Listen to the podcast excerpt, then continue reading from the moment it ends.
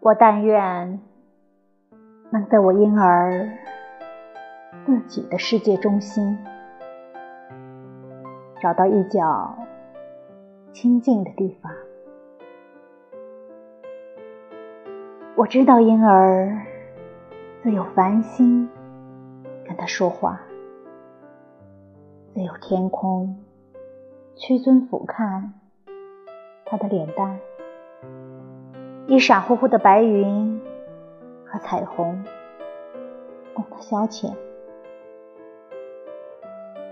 那些假装哑巴的、看上去永远不能行动的，都带着他们的故事，捧着装满彩色玩具的盘子，匍匐着来到他的窗前。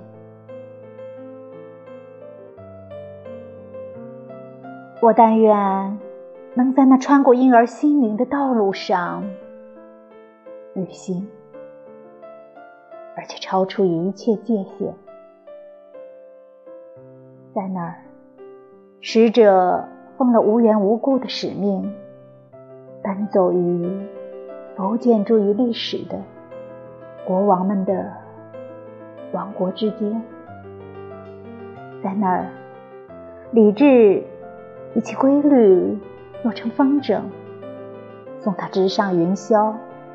真理也是事实，摆脱了桎梏。